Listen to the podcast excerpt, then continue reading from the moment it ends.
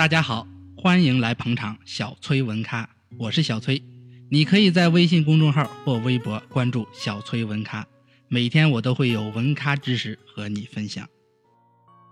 早期的经历让胡佛坚信，自愿合作和齐心协力是应对所有紧急状况的法宝。以往的经验以及曼彻斯特人特有的自由主义性情，使胡佛花去了大量时间去探索经济崩溃之谜。然而，世代解决的是救济问题。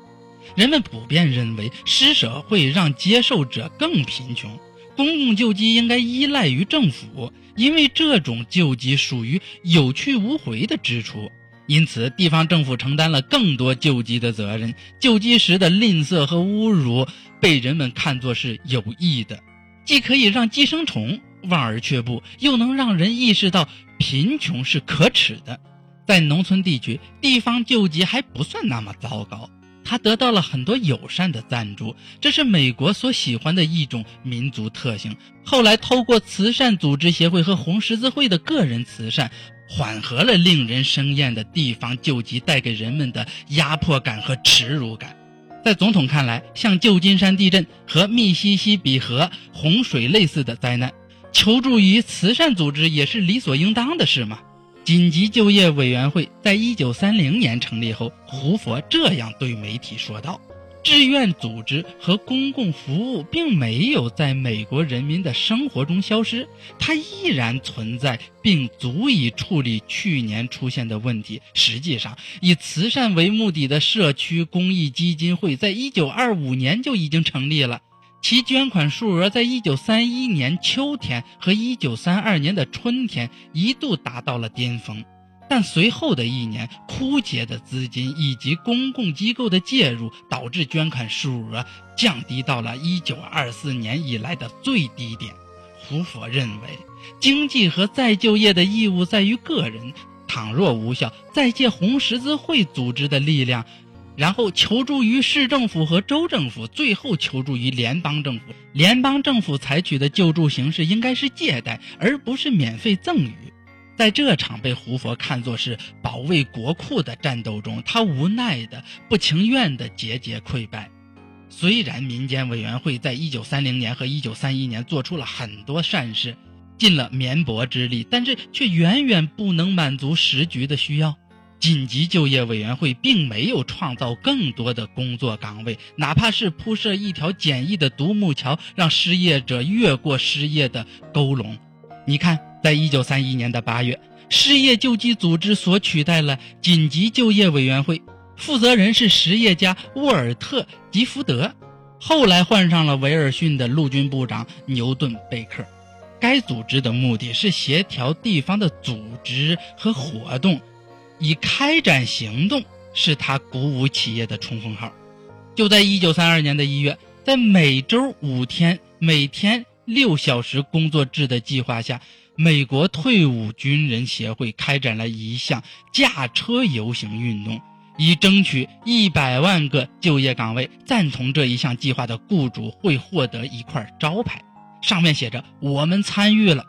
在一九三一年春天，纽约市发起了街区援助活动，帮助失业者每周从社区有工作的人那里得到一美元的援助。一九三一年和一九三二年的冬天，大约有一百万人得到了红十字会的帮助。尽管私人慈善团体都慷慨解囊，但在大灾难面前，无异于杯水车薪。猛增的贫穷人焦急地等待着地方援助，但是由于税收的减少和大萧条的影响，食物已经所剩无几。当听到各州给地方的拨款也消耗一空时，饥饿的眼神迅速地投向了华盛顿。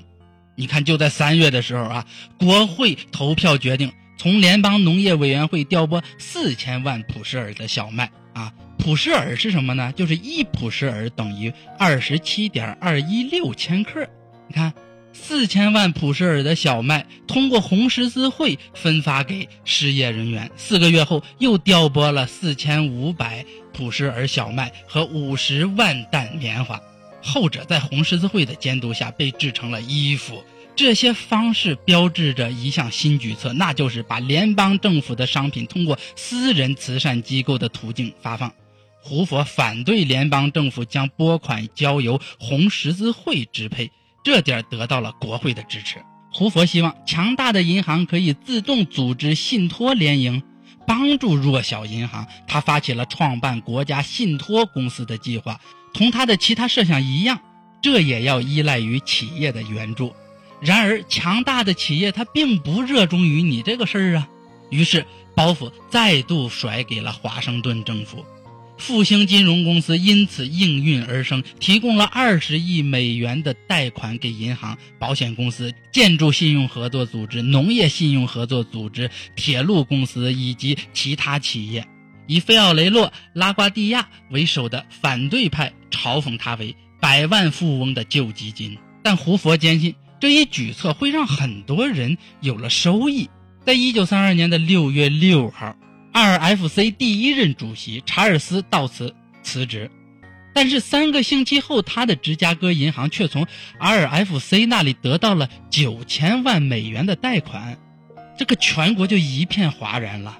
呼吁要求联邦的资金用于帮助穷苦的人们以及捉襟见肘的银行。一九三二年的夏天，申请补助的示威者、穷困的市民、地方政府和州政府都向国会和财政部伸出了他们空荡荡的双手。民主党约翰·加纳和自命不凡的政客们纷纷呼吁，要求政府贷款给贫穷的人们。美国劳工联合会也建议拨款给破产城市，以支付教师的工资。更多人强烈要求恢复第一次世界大战后无疾而终的联邦就业服务，建立起全国范围内的失业保险体系。一九三二年，尽管胡佛总统对所有的提议都冷言相看，最后仍是不得不同意一项救济提案。财政部发放的二十一亿美元，其中十八亿美元可以由 RFC 贷款给各州市县。